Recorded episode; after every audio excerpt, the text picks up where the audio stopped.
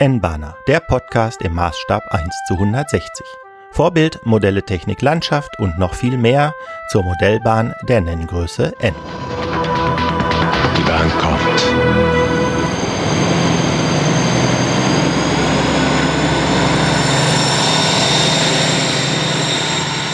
Herzlich willkommen zu N-Bahner Folge 13 vom 1. März 2020.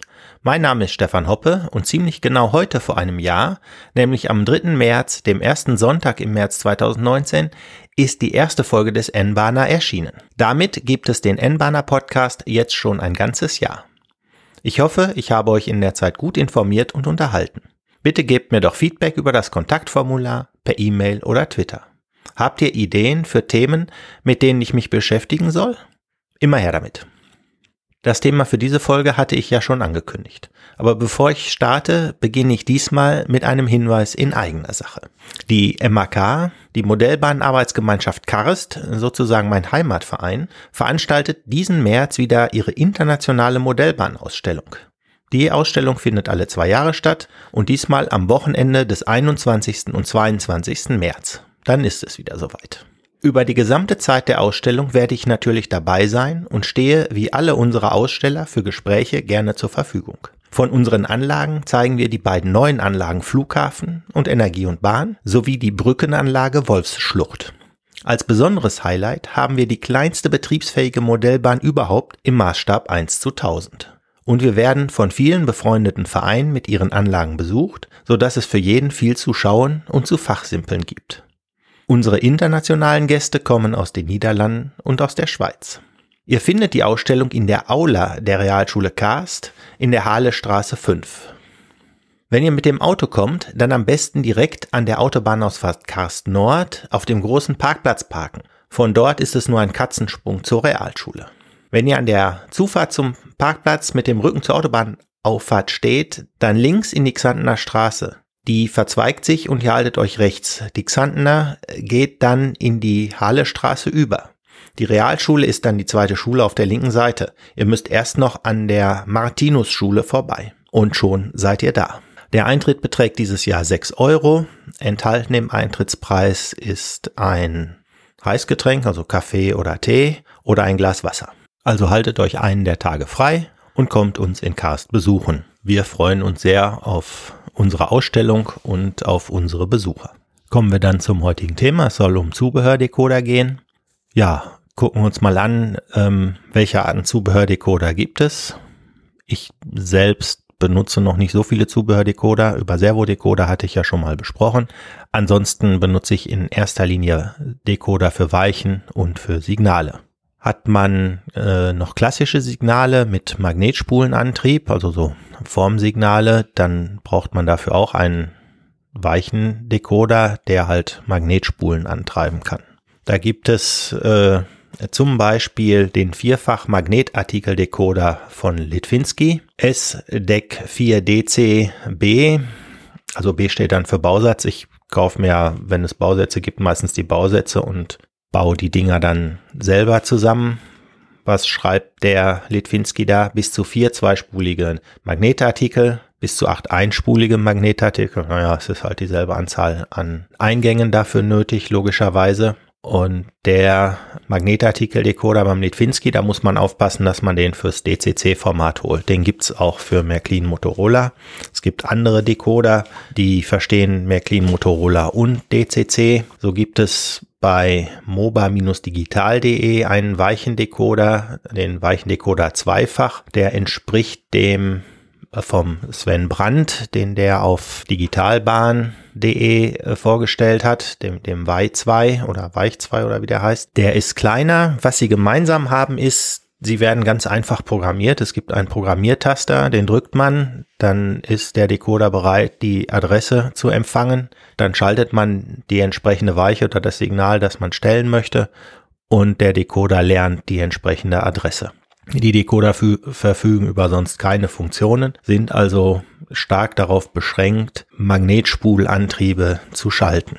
Und zwar die typischen, die in, in Deutschland verwendet werden, also die Doppelspulenantriebe, die Japaner, Katotomics, die verwenden ja andere Antriebe, die haben nur eine Magnetspule und polen die um.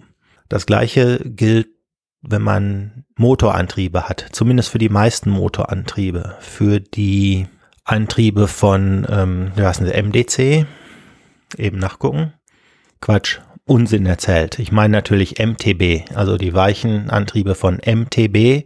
Da gibt's zum Beispiel den MP1. Die lassen sich auch über normale ähm, Weichendecoder anschließen. Die haben zwar einen Motor drin, der wird aber über Mikroschalter so gesteuert, dass die, ähm, dass die klassischen ähm, für, für deutsche Modellbahnen vorgesehenen Weichendecoder auch diese Motoren ansteuern können. Bei anderen Motorantrieben ist das anders. Da wird der Motor direkter angesteuert und muss entsprechend umgepolt werden, je nachdem, in welche Richtung man stellen möchte. Das ist aber auch kein Problem. Da gibt es eine schöne Adapterplatine vom Peter Sterz, Modellbahn Digital Peter Sterz, EPWD Mod. Das ist ein kleines Platinchen und da sind für vier Weichen die Anschlüsse drauf und das macht halt aus einem dreipoligen Ausgang, sprich äh, links, Masse rechts, einen, einen zweipoligen Ausgang, sprich einen Umpoler.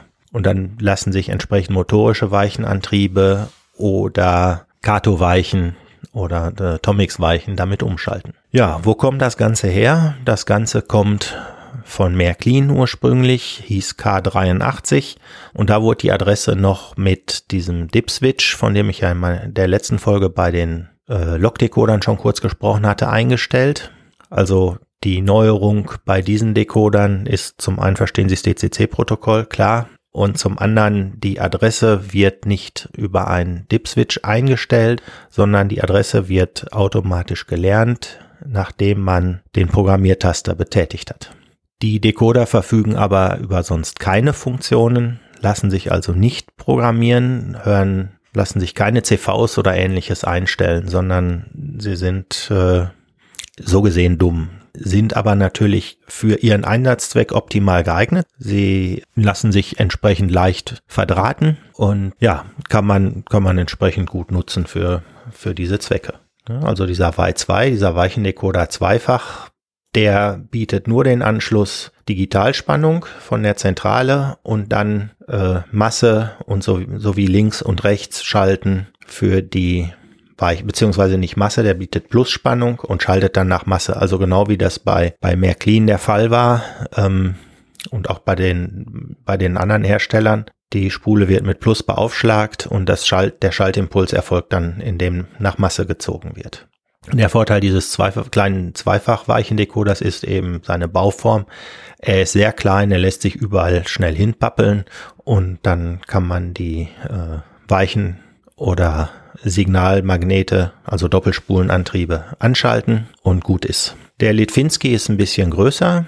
Dafür bietet er den Anschluss für vier Weichen. Und er hat noch einen weiteren Vorteil. Man kann nämlich noch eine Trafospannung anschließen, um die Stromaufnahme des Decoders und der entsprechenden Magnetartikel vom DCC-Strom mit dem ja auch die Loks gefahren werden, zu entkoppeln. Das heißt, das DCC-Signal wird über den entsprechenden äh, Eingang des, des äh, DCC-Fahrstroms nur ausgewertet, es wird aber nicht belastet. Belastet wird ein ganz normaler 16 Volt Trafo oder der Lichtausgang eines solchen Trafos halt, der dann die, die entsprechende Leistung für das Schalten der Magnetspulen zur Verfügung stellt. Das ist sicher ein Vorteil dieses Decoders, denn die Belastung beim Schalten von so Magnetspulantrieben kann ja doch äh, größer werden, insbesondere wenn die Spulen größer werden. Das ist in N nicht ein ganz so großes Problem, deshalb kommt man in N auch gut mit dem, mit dem kleinen Zweifachdecoder klar. Bei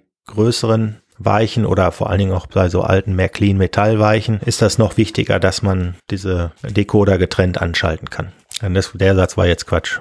Also es ist wichtig, dass man die DCC-Fahrspannung vom, von der äh, Magnetspule so weit entkoppelt, dass die Leistung für, das, für den Magnetartikel eben aus einem anderen Trafo kommt. So, so wird ein Schuh draus. Aber es gibt eben auch Decoder, die etwas mehr können und die dann auch über CVs programmiert werden. Tatsächlich sind die CVs für die Zubehördecoder auch genormt. Die Norm ist allerdings nicht so weit gediehen wie bei den Log-Decodern.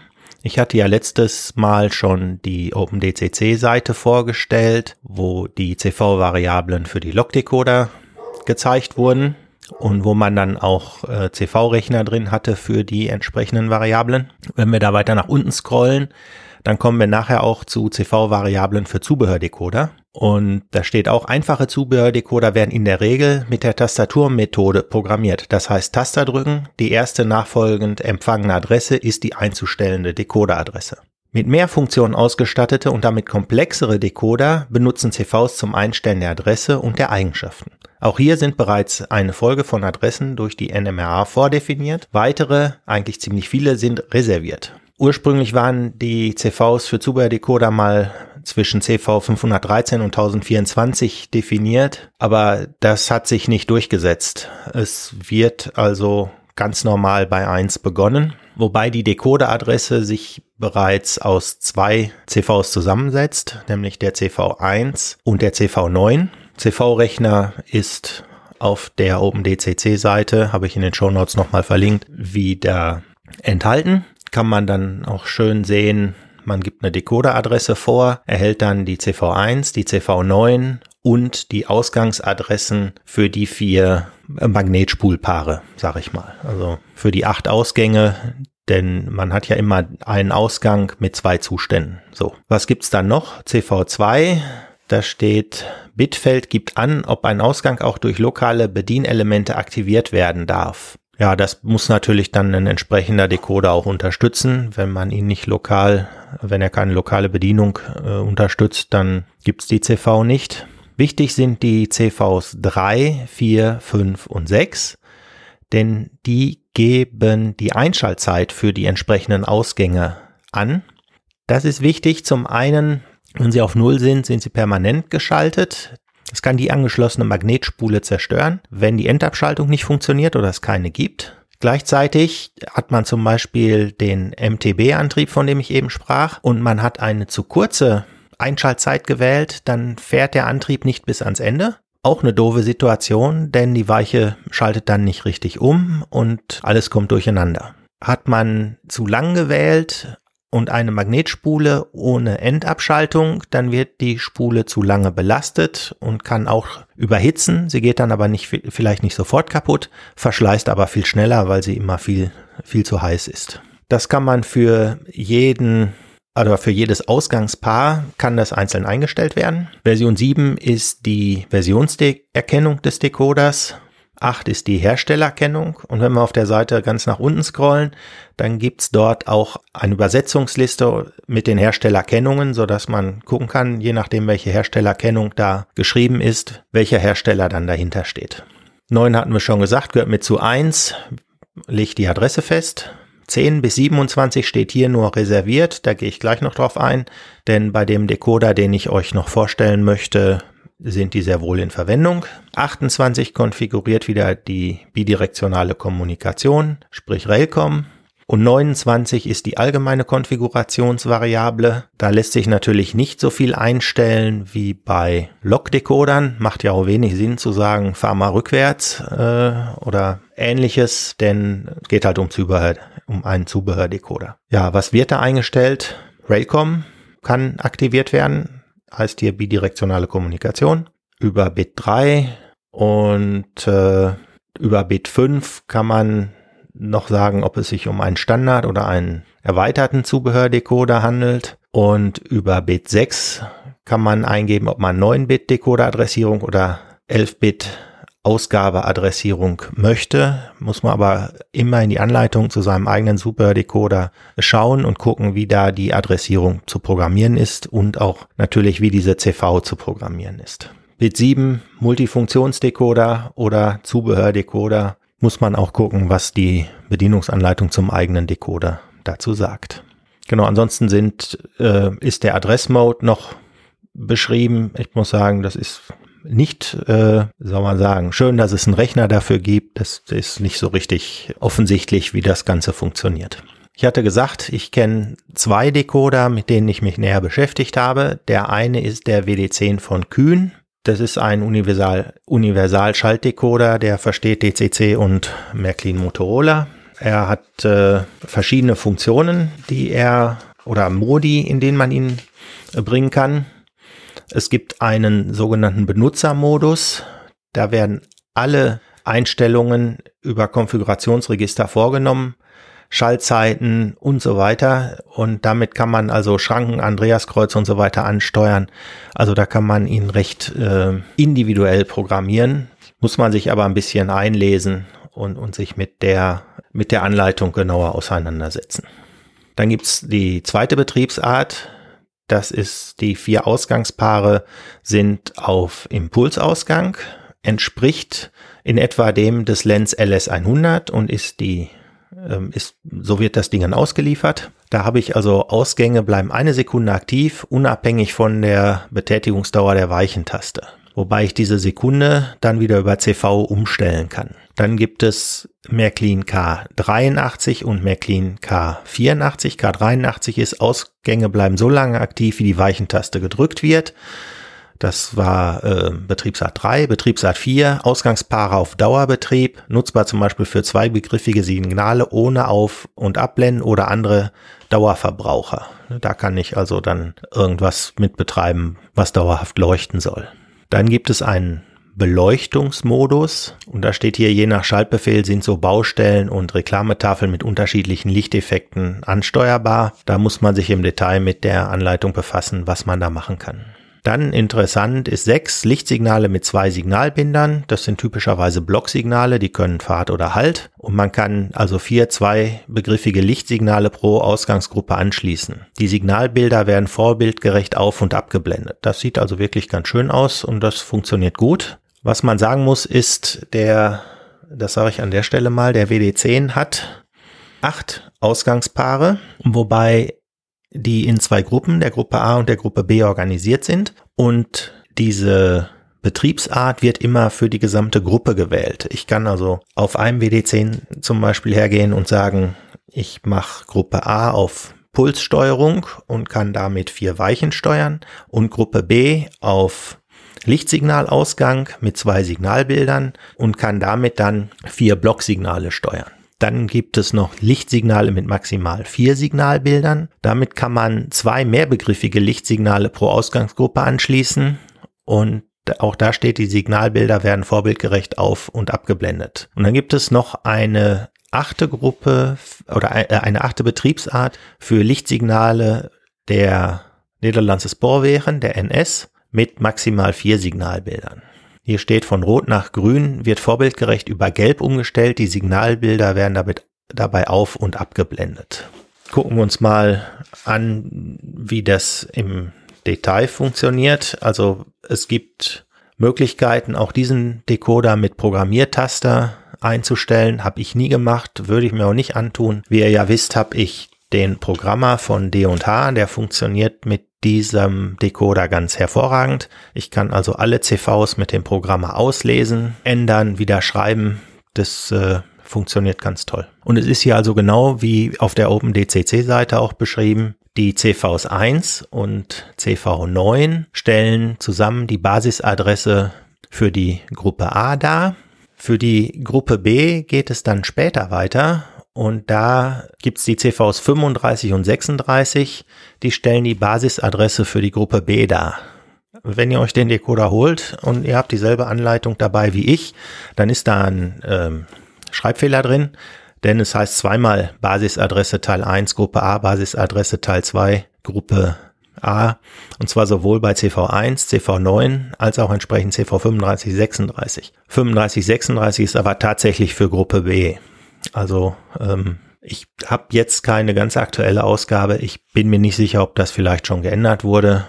In der, die mir vorliegt, ist das, ist das eben so. CV2, von der ich eben sprach, wo was über lokale Bedienung stand, die gibt's hier nicht, obwohl der Decoder auch lokale Bedienung ermöglicht. Das ist in der Anleitung beschrieben. Man kann da Taster anschließen und kann zum Beispiel dann Weichen oder andere Magnetspulen Sachen über Taster umschalten. Für dauerbetriebene Lichtsignale geht das nicht. Das geht wirklich nur für, für Magnetspulen, die über Impuls äh, geschaltet werden. Ja, CV3 bis 6 ist hier auch entsprechend Timer äh, für die entsprechenden Ausgänge der Gruppe A. Das gleiche ist dann CV59 bis 62 für die Timer, äh, für die Ausgänge der Gruppe B. Und man muss also hier, wenn man sich die CV-Liste durchguckt, immer gut gucken. Gruppe A, Gruppe B, dass man auch die richtige, richtige Gruppe programmiert, damit man halt für die, äh, für das, was man angeschlossen hat, auch das entsprechend ansteuert. Ja, das habe ich also auch schon mal falsch gehabt und habe mich gewundert, warum meine Lichtsignale immer mal kurz grün zeigen, dann wieder ausgehen, dann zeigen sie kurz rot und gehen wieder aus. Und ja, leider hatte ich aus Versehen die falsche Gruppe für Impulssteuerung programmiert. Aber das lässt sich ja leicht über die CVs ändern. Dann gibt es noch etwas und zwar auf CV7 Versionsnummer, CV8 Herstellerkennung kann man abrufen, klar. CV9 hatten wir drüber gesprochen. CV17 und 18 erlauben die Einstellung der sogenannten POM-Adresse. Was ist das? Das ist die Programming on the Main Adresse. Ich kann also, auch wenn ich den Decoder irgendwo unter der Anlage verbaut habe, wenn ich CV17 und 18 einen vernünftigen Wert gegeben habe, kann ich über diese Adresse und über die POM-Funktion meiner Zentrale den Decoder umprogrammieren. Ohne dass ich halt jetzt unter die Anlage krabbeln und mein Programmiergleis oder wie auch immer da anschließen mu muss, um da CV-Programmierung vornehmen zu können.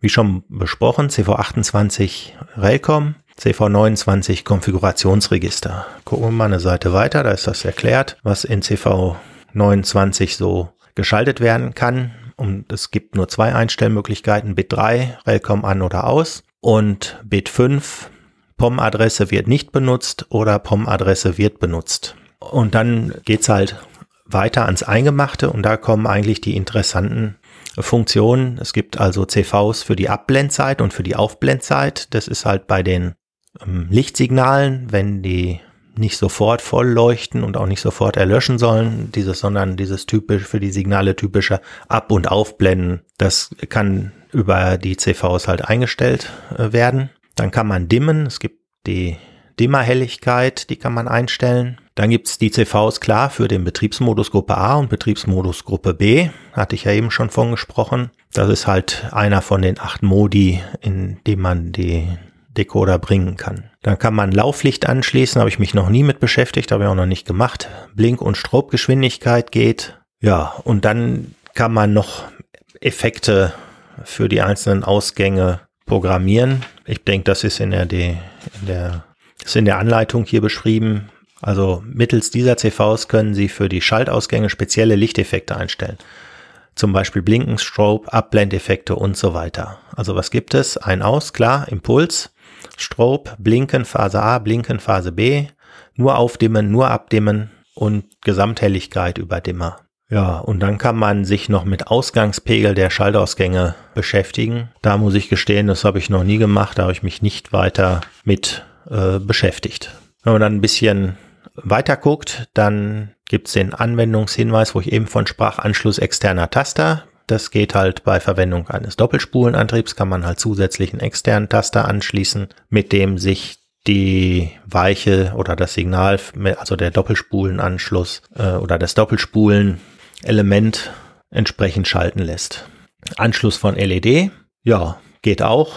Mit äh, entsprechenden Vorwiderständen muss man aufpassen, dass man sich die LEDs nicht zerhaut. Vorwiderstand vor und zack, kann das losgehen und man kann entsprechende LED-bestückte Lichtsignale anschließen. Es gibt auch Hinweise dazu, wie mehrbegriffige Lichtsignale von DB, DR und ÖBB, SBB und Niederlandse Spoor wären, wie man die geschickterweise anschließt, um das entsprechende Anschlussbild, äh, nicht Anschlussbild, um das entsprechende Signalbild im Signal zu erhalten. Wir verwenden eigentlich nur Blocksignale, also rot oder grün. Und wenn wir Langsamfahrt machen, so machen wir eigentlich typischerweise Halt oder Langsamfahrt, dann ist es, gibt's also kein Signal im Moment bei uns, was Halt, Langsamfahrt oder Normalfahrt anzeigen würde. Deshalb kommen wir im Moment mit den zweibegriffigen Signalen aus. Ich habe aber vor, mich damit noch mehr zu beschäftigen ja, auf, dann auch verschiedene Signalbilder zu zeigen in, in den Signalen. Das geht auch in N. Ja, also ich verwende den ähm, WD10 gerne. Ich komme da gut mit zurecht. Ich kriege ihn einfach an mein D&H-Programm angeschlossen, kann damit alle CVs lesen und schreiben. Was auch bedeutet, dass ich, wenn mal einer kaputt geht, den leicht klonen kann. Ich habe also die CVs von allen eingesetzten Decodern gespeichert. Und wenn einer kaputt geht, kann ich das Ersatzteil nehmen, schreibe einfach die entsprechende CV-Liste in den Decoder. Dann braucht er nur noch umgeschräubselt zu werden. Also die, die Anschlüsse müssen alle umgeschraubt werden natürlich auf den neuen Decoder und schon funktioniert er genauso wie der alte. Dann habe ich noch einen Zubehördecoder zu Hause. Das ist der DR4018 von DigiKais, 16-Kanal Digiswitch. Die grundsätzliche Funktion ist genauso wie bei dem WD10. Preislich tun sich die beiden nicht viel. Der der 4018 ist im Moment bei eBay ein bisschen preiswerter zu haben. Also ich sehe hier ein Angebot 32,85 mit kostenlosen Versand, während der günstigste WD10 im Moment 33,55 plus 5,50 Euro Versand kostet. Das ist etwas teurer. Ich selber bin mit dem 4018 nicht so richtig warm geworden. Ich habe mich immer ein bisschen schwer damit getan, den vernünftig zu programmieren. Was ganz wichtig ist, ist, dass man sich für den 4018 das Handbuch von der Webseite von DigiKais runterlädt. Die Kurzanleitung, die der Herr DigiKais da beilegt, die taucht nix aus meiner Sicht. Schon deshalb, weil ich sie eigentlich nur unter der Arbeitslupe lesen kann. Die ist so klein gedruckt, das kann kein Mensch richtig lesen. Das, äh, ja, und das sage ich als N-Bahner. Gut, Gucken wir mal, wie der 4018 funktioniert. Wie gesagt, hier habe ich nicht ganz so viel Erfahrung mit, aber er bietet auch 16 Schaltausgänge in acht Blöcken. Also jeweils zwei Anschlüsse gehören zu einem Ausgang. Das heißt, ich habe genau wie beim WD10 in der Mitte die Plusspannung und links und rechts jeweils die Anschlüsse für die Magnetspulen oder für die LEDs für, für die Lichtsignale. Das Programmieren ist nicht so ganz einfach. Man braucht an einer bestimmten Klemme, nämlich an der Klemme 1 von Out 1 und am C einen äh, Widerstand von 150 bis 270 Ohm, damit die Lesebestätigung der Zentrale detektiert werden kann. Das hatten wir ja bei den Logdecodern auch, dass die Logdecoder rumrappeln, also die, die, die Motoren der Loks kurz, kurz ansteuern und über den Stromverbrauch an die Zentrale die entsprechende den entsprechenden CV-Wert signalisieren. Genauso funktioniert es bei den äh, Zubehördecodern auch. Und dem DigiKais muss man dann halt einen Verbraucher anschließen. Wenn man schon ein, ein Signal oder ähnliches angeschlossen hat, braucht es sicher den Widerstand nicht. Anders als beim WD10 ist hier POM-Programmierung am Hauptgleis immer möglich. Beim WD10 war das ja über die CV29 einzustellen. Das scheint hier nicht der Fall zu sein. Hier steht in der Beschreibung, geht immer. Und ja, wenn man die, die Anleitung durchguckt, das ist hier schön erklärt, wie das alles funktioniert, auch mit verschiedenen Zentralen. Was ein bisschen schwierig ist, ist Besonderheit CV-Programmierung für Zentralen, die das Programmiergleis abschalten. Manche Zentralen schalten die Versorgungsspannung zum Programmiergleis nur während der Programmierung ein. Ob das Programmiergleis immer Spannung ausgibt, kann man einfach an der grünen LED neben dem Poweranschluss des DR4018 erkennen. Leuchtet diese nicht ständig, wird das Programmiergleis abgeschaltet. Das führt beim DR4018 dazu, dass ein anderes Vorgehen bei der Programmierung beziehungsweise beim Zurücksetzen als üblich nötig wird. Und dann haben sie halt beschrieben, was man so machen muss, wenn man, wenn das bei einem der Fall ist. Dann wird sehr ausführlich darauf eingegangen, wie man bei verschiedenen Zentralen die CVs programmiert. Das ist sehr schön übersichtlich dargestellt für alle möglichen Zentralen, IntelliBox, Multimaus, Z21 und so weiter. Wie wird der 4018 angeschlossen? Im Prinzip genauso wie der WD10. Es gibt zwei Eingänge, einmal den Power-Eingang und einmal den Signaleingang. Das DCC-Signal von der Zentrale kommt an den Signaleingang. An den Power-Eingang kann man 12 bis 18 Volt DC oder AC anschließen, also den ganz normalen 16 Volt Modellbahn-Trafo. Den Lichtausgang kann man auch hier anschließen und genauso den Digitalstrom von der für die Signale und Weichen benötigten Leistung entkoppeln. Man kann natürlich auch alles ans Hauptgleis anschließen. Bei ganz kleinen Anlagen man, macht das natürlich Sinn. Es geht beim WD10 aber genauso. Ja, und zur Programmierung müssen, genauso wie beim WD10, beide an die Zentrale angeschlossen werden. Also sowohl Power als auch Signal müssen an die Zentrale angeschlossen werden.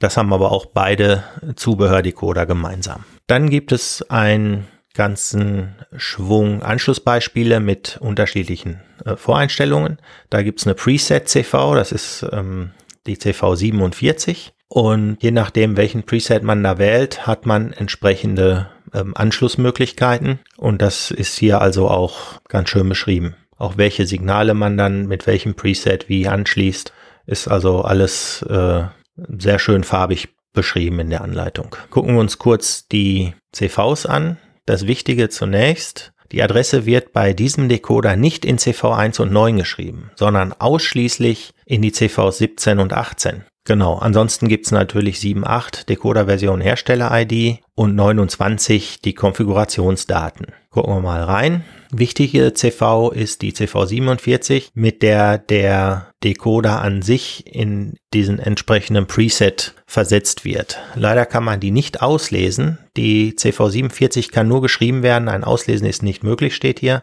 Was aber passiert ist, wenn man die schreibt, werden die entsprechenden Funktionen in die anderen CVs entsprechend reingeschrieben. Das heißt, damit äh, sage ich quasi, setz mir die CVs wie für den Betrieb zum Beispiel viermal dB-Signal und dann wird der Decoder schon mal entsprechend voreingestellt. Deshalb lässt sich das auch nicht auslesen, denn da ist nicht wirklich was hinterlegt, sondern das stößt eine einmalige Aktion an, die entsprechend die anderen CV-Werte manipuliert und damit den Decoder für diese entsprechende Funktion voreinstellt. Ansonsten gibt's die typischen CVs, Dunkelzeit zwischen den verschiedenen Signalübergängen für dB-Signale, Werte für das Dimmen der Signale im Nachtmodus, PWM-Periode für Effekte und Dimmwerte, Fade-Geschwindigkeit, Blinkgeschwindigkeit, dann die Ausgangskonfiguration je Ausgang. Hier ist der Digikreis, also dem, dem WD10 überlegen. Man kann die Ausgangskonfiguration für jeden Ausgang einzeln äh, voreinstellen. Also Lichtintensität, Fade-in, Fade-out, Blinkeffekt, Zufallseffekt oder Pulsmodus. Genau, das wird für wird von der CV 113 an bis CV 128 für alle Ausgänge eingeschaltet. Und dann gibt es CV 131 bis 134, das ist interessant. Die CVs überschreiben quasi die anderen CVs, weil sie die entsprechend ähm, Ausgänge zusammenfassen, nämlich zum Beispiel Ausgang 1 bis 4, meint also wirklich die einzelnen Anschlüsse und, und nicht Doppel, ähm, Ausgänge und dann entsprechend die Signalbilder darzustellen. Genau, da gibt's also vier Möglichkeiten. Ich habe ja 16 Ausgänge, also kann ich vier Signale mit vier Anschlüssen darstellen. Und das sind dann die CVs 131 bis 134. Wichtig sind noch die CVs 238 bis 53. Hier wird die Pulsdauer für die entsprechenden Ausgänge eingestellt. Da hatte ich ja eben bei dem WD10 schon drüber gesprochen. Das muss entsprechend eingestellt werden, ähm, insbesondere wenn man Doppelspulenantriebe oder andere auf Pulse reagierende Antriebe hat, die nicht über eine Endabschaltung verfügen. Da muss man sehen, dass man hier einen ähm, vernünftigen Wert findet, wenn man diese Antriebe anschließen möchte. Ja, und dann gibt's noch Hinweise dazu, wie die Signalbilder des integrierten Signaldecoders entsprechend angesteuert werden. Also ich sehe schon, der 4018 bietet auch viele Möglichkeiten. Also ihr seht, beide Decoder, der WD10 von Kühn und der DR4018 von Digikais, nutzen jede Menge CVs zur Programmierung. Das macht das Ganze einfach und universell einsetzbar. Ich habe bisher immer den WD10 verwendet, weil ich den einfach gewohnt bin. Da habe ich mich mal reingearbeitet in das Teil, in, in die Programmierung und dann komme ich da halt gut mit zurecht. Ich denke aber in den 4018 werde ich mich auch nochmal richtig einarbeiten. Der scheint auch viele gute Möglichkeiten zu bieten als Weichen- und Signaldecoder. Kommen wir zum Fazit. Es gibt also zwei Arten von Decodern. Die einen sind reine Magnetartikel-Decoder, die einfach über einen Programmiertaster programmiert werden. Und es gibt multifunktionale Zubehördecoder, die Signale und ähnliches mit ansteuern können. Die werden über CVs programmiert. Sie besitzen auch einen Programmiertaster. Man kann dann auch ein bisschen was mit dem Programmiertaster machen. Aber im Großen und Ganzen erfolgt die Programmierung über CVs. Schauen wir uns kurz an, ob es teurer ist, sich die universellen Decoder zu holen oder ob sich die nicht viel tun. Fangen wir mit dem kleinsten Decoder an. Da kostet der Decoder knapp 12 Euro. Bedeutet, ein Weichenausgang kostet einen etwa 6 Euro. Dann der Litwinski. Wenn man den als Bausatz kauft, bedeutet das, dass man noch nicht mal ein Gehäuse dafür hat. Da kostet der Bausatz für vier Weichen 22,90. Bedeutet, ein Weichenanschluss kostet einen 5,73 Euro.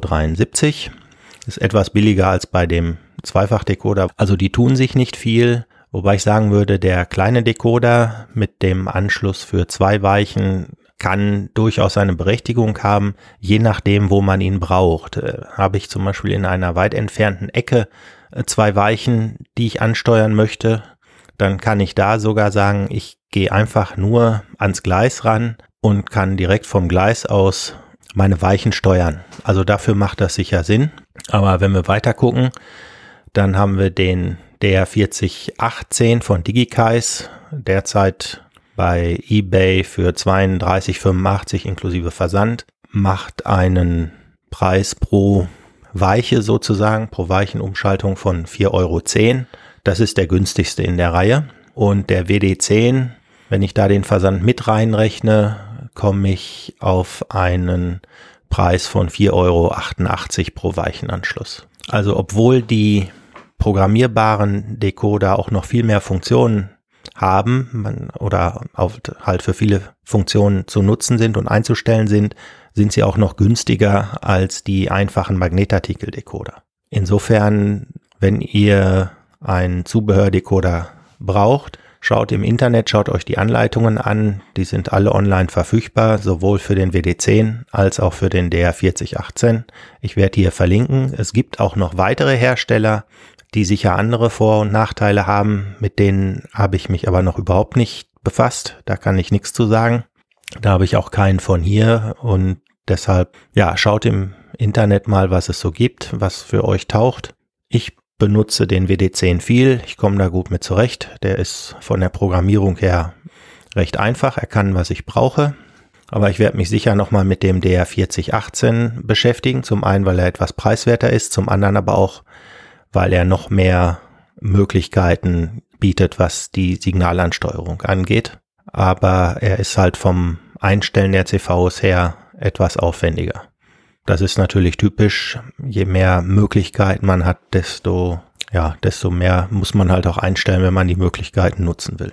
Termine, wie schon gesagt, 21. und 22. März. Modellbahnarbeitsgemeinschaft Karst.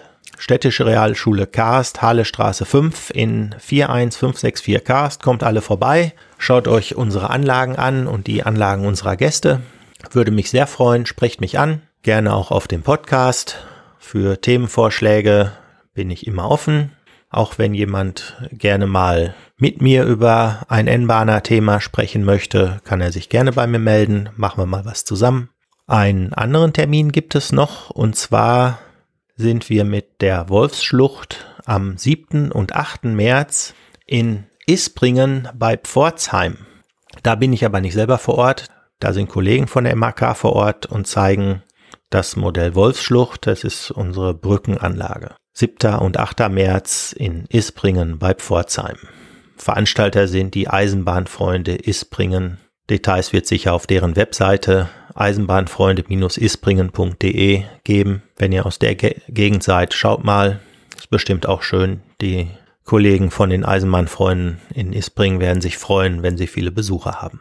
Das war's. Das war die 13. Folge des N-Banner Podcast vom 1. März 2020. Der Podcast ist damit ein Jahr alt. Ich freue mich immer noch und ich wünsche euch alles Gute und bleibt gesund. Und wer aus der Gegend von Cast kommt, kommt am 21. oder 22. März vorbei, schaut euch unsere Anlagen an. Ihr werdet nicht enttäuscht werden. Der N-Bahner ist ein privater, nicht kommerzieller Podcast von Stefan Hoppe. Über Kommentare und Anregungen von euch würde ich mich sehr freuen.